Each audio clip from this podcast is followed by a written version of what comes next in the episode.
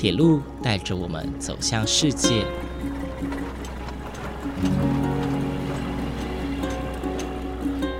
现在，欢迎和我一起来到鬼世界，由正声广播公司台中台制作，胡浩辰主持。欢迎收听，欢迎来到鬼世界。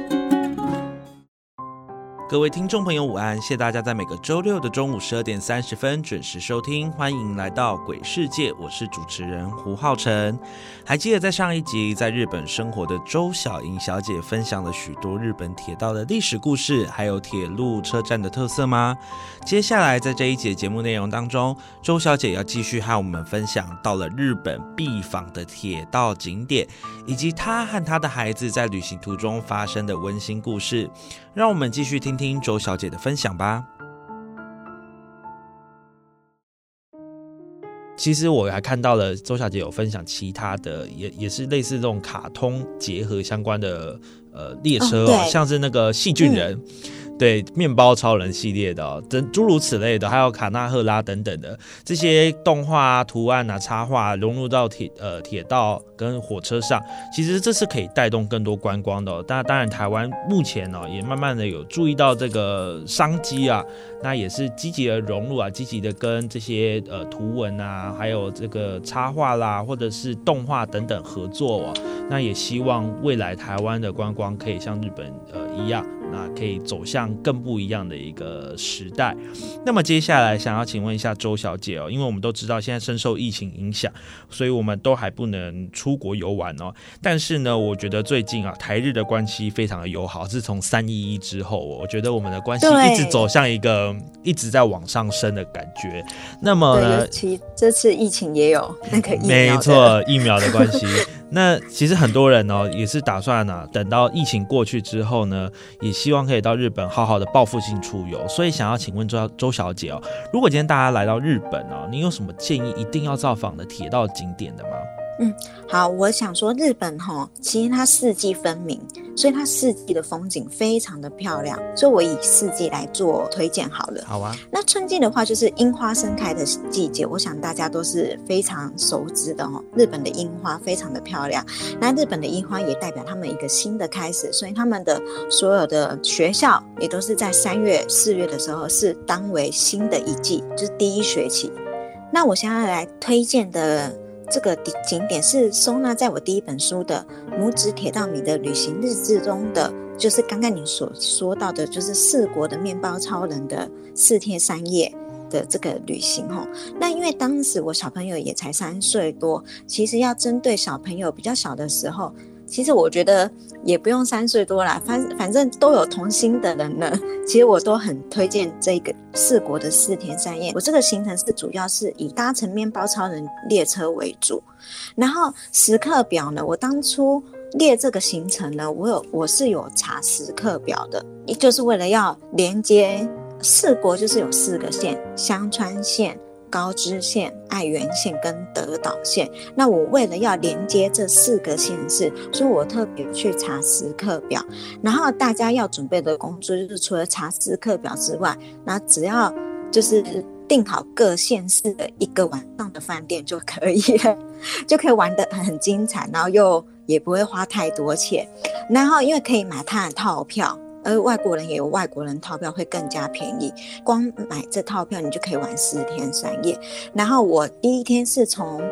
坐飞机抵达香川县他们的机场。那到了香川县之后呢，你可以先品尝香川县有名的乌龙面。然后这一天我们就开始坐着面包超人的南风号。就从香川县一路坐坐坐坐到高知县，那到了高知火车站呢，它车站内就有展示的面包超人的物品，然后跟一些车头啊。然后还有以面包超人来介绍四国各个地方景点的特色。这个车站光这车站的设计就非常有面包超人的气氛。那面包超人这个，我讲一下面包超人这个角色哈，为什么在日本那么有名？因为面包超人是日本的国民卡通，他们所有的教材，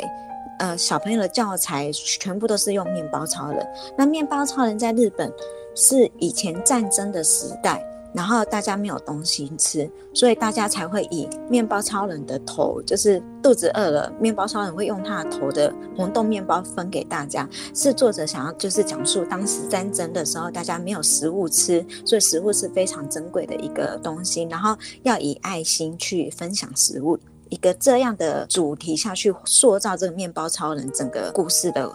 那个行程，然后第一天抵达了高知县之后呢，那因为抵达这边已经下午了，我们直接跑到高知县著名的贵宾海岸，那边就是有版本龙马的雕像的贵宾海岸。那它这海岸是以月湾形最为著名，所以非常的漂亮，那可以带小朋友去踩踩试。就是高知县的海岸，然后很漂亮，然后它那个水声浪声也非常的清澈，然后即使是春天，因为它有点就是算日本的南部，所以它也没有到那么的寒冷。那晚上的时候呢，我们就回到高知车站，然后搭乘它的路面电车，对，这又是一个铁道之旅了。那搭乘它的路面电车，我们可以到高知城欣赏晚上的樱花。那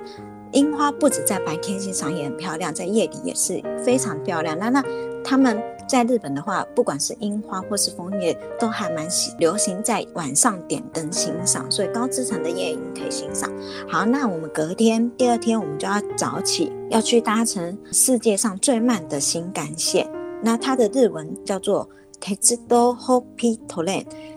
它这台是以日本的电车三十二型列车去改造的列车，那它整个是打造我们现在小朋友在玩的普拉内鲁的一个造型。那它是只有一节车厢，那它就是用这一节车厢从呃起头的洼川车站行驶到羽和田车站。那它虽然才一节车厢，跟它那在那一节车厢内，它有做展示普拉内鲁的那个柜子。然后跟小朋友游玩铁道的线路一些设计是非常特别的，而且里面有一些展示列车是现在都买不到的一些四国的当地的普拉雷德的列车。那这个行程大约约两小时，所以是非常长的。然后可是它中途会停靠两站，会让你上下厕所，然后顺便。欣赏就是周边的樱花，那因为刚好是樱花的美景，所以它这个时候，它这个路线是沿着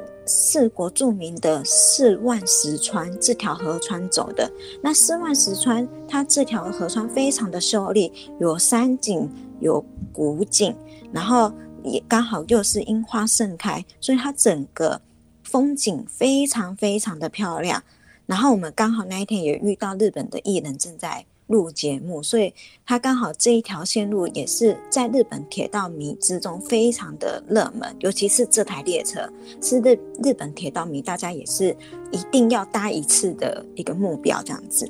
然后我们搭完这台列车抵达了鱼和岛站，那从鱼和岛站又可以继续搭乘面包超人列车。抵达爱媛县，我们就从高知县移转到阿媛爱媛县。爱媛县它是以产橘子闻名，好，所以到达了这边，这边有很多欧米亚给都是跟橘子有关系的。那这边有一台很著名的列车，叫做波江列下，波江就是小孩的意思。那它这个列车是根据。那个以前日本最著名的文人夏目漱石所写到的像火柴盒的小火车所打造的一个波江列下，然后其实我在搭乘这台车的时候呢，我跟我儿子刚好赶上最后一班车，然后而且我还遇上了台湾的旅行团，我觉得非常的亲切，因为整台它整台车厢非常的小，它就真的如夏目漱石所写的，就是像火柴盒那么小。那它现在不是用蒸汽，因为它现在为了不要造成空气污染，它是用电器下去运作的。那它里面车厢的设计是非常的古典，非常的漂亮。那它的最后一站是大后温泉。那大后温泉著名的地方就是它是宫崎骏的神隐少女的油屋。那所以它大后温泉本馆。它就是神隐少女的尤物，所以我们抵达最后一站的时候，也有进去那个本馆泡汤，享受一下神隐少女的气氛，然后再坐着嗯爱媛县当地的路面电车回到松山市内好好休息。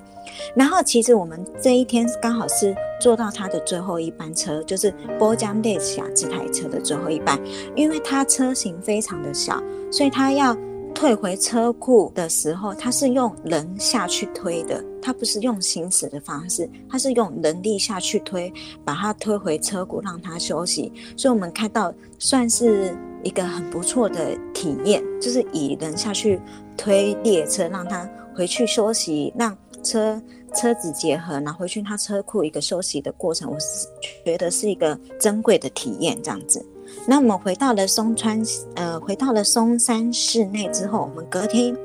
起了大早，然后到松川城上面欣赏樱花。那刚好它的樱花也开得非常的漂亮，呃，有桃红色、有粉红色盛开的样子。然后下午呢，我们这天就要赶往德岛线，所以下午我们先搭乘面包超人列车的羽站线。到松川县的高松车站换乘要到德岛的特急列车或那个窝巢号到德岛。那于其实这一天除了早上在松山城欣赏樱花之外呢，我们下午几乎就是在搭车了。那可是我觉得对铁道迷来说，这是一个非常好的行程，因为你除了可以搭到面包超人列车的羽站线，所谓的彩虹那一台列列车之外呢，你也可以搭到通往德岛的特急列车的窝巢号。那第三天的夜晚抵达德岛已经是晚上了，所以我们就只是享用一下晚餐，然后就是准备要做隔天最后一个 ending 的景点。那德岛最著名的景点就是它的那个窝巢，它那个窝巢是世界上最大规模的窝巢，称为德岛名门窝巢。那你要欣赏到窝巢最大，就是漩漩涡旋的最大的样子的话，要配合满潮的时间，你才能欣赏到最美的美景。然后还有天气，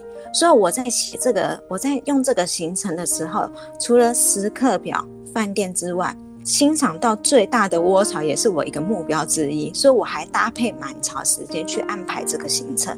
然后，所以最后一天我们欣赏这最大的窝巢之后呢，最后一站来到德岛最著名的。大中国际美术馆，那它这国际美术馆，我觉得非常适合推荐没有去过欧美国家的朋友们，因为像我自己没有去过欧洲，我从来没有欣赏过真的罗浮宫是怎么样。可是在这个大总国际美术馆，它门票是三千块日币，可是它里面的话就高达有一千多幅美术品，然后展示作品也有高达二十五个国家。然后它里面的艺术作品都是有经过这些人的著作权，然后才能著作出来。它是属于陶板画，那里面可以欣赏到最著名的《蒙娜丽莎的微笑》、《最后的晚餐》、《呐喊》、《睡莲》等作品。而且这美术馆非常的大，其实你要待一整天也可以。可是我们这一天是为了要赶坐飞机赶回我们家，所以我们也欣赏了三个小时半，也还蛮长的时间。还是没办法把整个美术馆逛完，因为它非常的大。那所以这就是整个四国的四天三夜的行程。是光一个四国就可以玩玩到四天三夜，而且还玩不完。我觉得这是一个，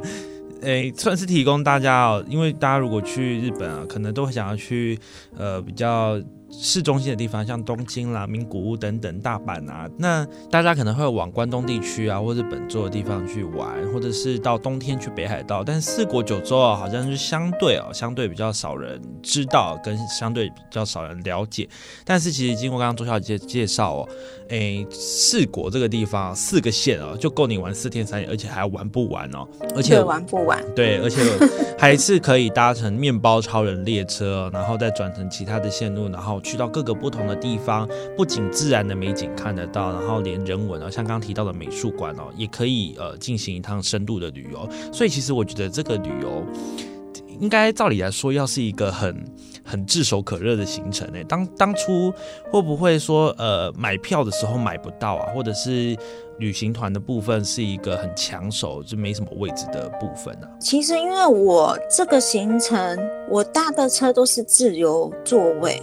就是不用特别去订票哦，就是你只要买它的四国的周游券，它有一个周游券，它是一个三日券，然后票价是日币，现在可能有涨价了，当时是一万六千一百多日币，你可以搭特级列车，就是我刚刚说的面包超人列列车，因为面包超人列车一定都是特级列车。然后它，可是你可以直接去搭自由行，你可以直接拿这个票券去搭自由行。所以，我们这十天三夜就是用这个票券，没有再用到别的车票券了。那一万六日币换算成台币是多少？差不多五千块吧，是不是？差不多。但是我觉得还蛮值得哎，因为你可以玩呃三到四天哦，就是蛮长的一段时间，再加上你可以去到各个不同的景点，然后你也可以享用到一些不错的餐点啦，然后欣赏到一些不错的景点。我觉得这这个钱蛮花的，蛮值得哎。其实刚刚这个旅游券哦，有点像是台湾台湾的那种几日票券的那种感觉啦。呃，你买你买可能这个几日票，然后你可以无限次哦，然后也不。现座位的去搭乘呃你买的那个票券的列车这样子，有点像是这个概念哦。所以其实我觉得这个行程听起来真的是还蛮好的耶。之后我可能去日本会考虑这个，毕竟我自己也是算 小小铁道迷啦。对，我觉得这是一个蛮值得推荐给大家的一个行程哦。接下来想要进入到另外一个主题啊，因为我们刚刚前面比较 focus 在铁道旅游、铁道文化上面，那另外呢想要。呃，询问您别的一个问题哦，是有关于在您的书籍当中，你有提到。呃，您的儿子是开启你另一扇窗的贵人哦，因为在他还更小的时候就展露出他对铁道文化的热爱，也是因此你常常带着你的孩子去各地旅游啊，去搭乘各式各样的火车，去各式的景点旅游。那么想必啊，你的孩子在每一趟旅程当中一定都非常的开心哦。所以想要请您分享一下，在过去的旅程当中啊，有没有发生一些令你印象深刻的故事呢？好，那我就先提到我们第一趟日本的国内的远程旅游。是，对，因为我们平常旅游就是自己，我有我住在埼玉县嘛，埼玉县就在东京都旁边而已，就有点是在台北市、新北市这个概念，台中这样子，台中县这样子，只是邻近。所以以前怎么玩都是在附近玩，比较没有带他真的坐很远的地方，即使坐新干线也是回到他的。爷爷奶奶家而已，就是也没有多玩其他地方。那这趟旅行是我特别带着他去那个，也是也是到四国。那到因为这是我们第一趟旅行啊，那时候他才两岁。那让我印象深刻的时候，是因为我们那天要去爬香川县的他著名的金刀比罗宫。金刀比罗宫，假设大家很喜欢就是拜拜的话，这个宫一定要爬，因为爬了就会。增加财运，旺旺旺，是蛮需要的，而且这个 对，而且这个宫在日本也非常的有名，所以假设在日本他们好像觉得自己财运不够旺的时候，就真的会特别到香川来排 来爬这个宫。那这个宫其实它共有，它有本宫跟二宫，二宫不用讲了，二宫是一千三百多届，那本宫的话才。七百八十五阶，可是七百八十五阶就我觉得对两岁的小朋友来讲是一个很耗体力的，连我们大人都爬得很喘。尤其是当天是六月，是刚好他们的梅雨季，然后当天算是有点大雨磅礴吧，我们爬得很辛苦。然后我还在想说，沿途我儿子会不会叫我一直抱抱之类的？没有诶，他几乎都是自己走，只有中途某几阶是我抱着他撑着伞而已。所以我觉得哇，小朋友自己都可以爬了七百八十五阶，他。这个毅力让我觉得说，小朋友的毅力比超乎大人的想象，就是怎么可以那么的坚强，那么的坚定，而且还下雨天，我真的觉得很佩服他。哎，中途我们有遇到日本的小学生，日本的小学生他自己好应该五六年级生，我想他看我们爬得很辛苦，他也对着我们说干巴德库大赛莫斯科哟，他说请加油，已经快到了。然后就收到他的那个机，就觉得说对我们快到了。就整个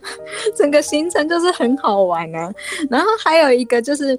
像我们，因为我很多行程，其实我现在可能我会排几个点，说哎想要去哪里去哪里，可有时候天候不佳的时候，或者是突然想去哪里，例如说住饭店，他们饭店就会有一些观光资讯，有些行程我们是临时决定的。就是这就是自由行为什么比较比较比较自由自在的地方哈。那有一个行程是鸟取沙丘，鸟取沙丘在日本有名的原因，是因为它有点像撒哈拉沙漠，当然没有像撒哈拉沙漠那么的夸张了。可是它就是一个沙丘，那对我没有去过真的沙丘的人来讲，是一个很很有魅力的地方。而且鸟取沙丘，你可以搭配它附近有一条线叫做鬼太郎的电车，所以可以搭配这样子。搭一个行程，然后我们去鸟取沙丘，刚好是台风前夕前一天，然后我就在想说，天呐，台风要来，该不会特别跑来这边？因为台风就只能躲在饭店里面。就是遮风避雨，结果没有。隔天大晴天，就是台风来的前前几个小时的大晴天，所以，我们我就还是带着我儿子去了。那我们因为一开始抵达的时候，我们很早就抵达，没有什么人。那有看到骆驼在那边走来走去，然后就在想说，哎，那个沙丘我们到底可以爬吗？还是不能爬？因为我自己也没爬过。然后后来有陆陆续续有。呃，其他日本观光客来，然后看他们年轻人都有爬，我就想说，我就跟我儿子说，哎，要不要不要去爬爬看？他那时候四岁吧，他就说好啊好啊，他就他就反正我们什么都不懂，反正就去爬。哎，就爬其实是可以爬，带着小朋友是可以爬沙丘的，因为很安全，比爬雪山还要安全嘛。就因为雪的话，它还会有融化结冻，可能还会受伤之类。那沙丘整个是软沙，是软绵绵的。不会受伤，小朋友不会受伤。那我们就这样爬上了丘，呃，沙丘的秋峰，然后望到沙丘的另外一头就是日本海，才知道说望下去的风景那么的漂亮，真是让我们吓了一大跳。这个也是让我很印象深刻。然后另外一个就是我看看，嗯，还有例如说像搭乘那个火车啊，火车也是。很，我们的火车的行程也都是临时起意的，因为有的时候火车票就跟台湾的火车一样是要预购的。那我们火车呢，就是在台湾的火车，假设没位置的话，就是没办法预约。可在日本，你可以碰碰运气去预约看看火车。那我们这天是从群马县的水上，在我书内也有提到。就是水上这一站，然后搭乘到群马县县内的一个高桥站。那这个火车我也是前天才去跟车站长买的，然后就买到两个位置，然后虽然是对坐，啊且是跟一对情侣对坐，可是整趟两个小时的行程呢，非常的欢乐。然后而且这个火车是非常的旧式的，它是没有冷气的，它是只有电风扇，就是老旧式的电风扇。的车厢，可是因为这种老旧式的感觉呢，让小朋友更能体验火车以前人搭乘火车的感觉，吹着自然的凉风，看着窗外的风景，听着火车的鸣笛声，然后闻着火车那个烧炭的那那个香味，整趟旅行很很开心，而且跟旁边的情侣也有说有笑，所以我觉得带着小朋友去旅行的话，最重要的还是要有挑战冒险的精神。OK，那个刚刚周小姐分享了蛮多的故事哦，因为其实我我印象最深刻的就是您在书中提到金刀比罗宫哦这个地方的故事。哦，因为您刚刚有在多加叙述，我才发现说，原来那天是一个哦梅雨季哦，梅雨季要来的时候，所以算是天候也不太好，加上地势也蛮高的，那可能大人都无法去征服的一个地方哦，一个地势哦，小朋友居然非常有毅力的去爬完哦。其实我看到这个故事，我也是很感动，这也是算是今天呃跟您访问哦最想听到的一个故事啦。对，那未来呢，也希望自己有机会能够去金刀比罗宫，因为呃据我。的同事啊，朋友们说，这个地方是一定要去的一个地方，所以也希望哦，疫情过去之后能够到日本旅游，我会亲自造访金刀比罗宫的阶梯到底有多可怕。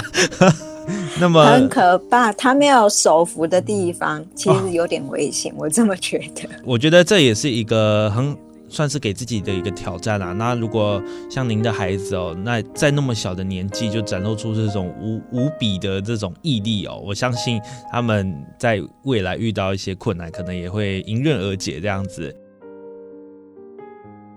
在今天的节目内容当中呢，周小姐和我们分享了许多铁路景点，但令我最印象深刻的是她和她的儿子每次出游的小故事。我想这也是每位喜欢旅行的人都能体会的感受。每一次的旅程总会让自己有一些特别的体会，这也是每一趟旅程都独一无二的原因哦。而在下一节节目内容当中呢，周小姐将分享如何针对不同年龄层的孩子安排行程，才能让孩子乖乖不吵闹。甚至呢，我们也邀请到了周小姐的孩子亲自跟大家说说自己最喜欢的地方。精彩内容请继续锁定下周同一时间的《欢迎来到鬼世界》，我是主持人胡浩辰，我们下周再见喽，拜拜。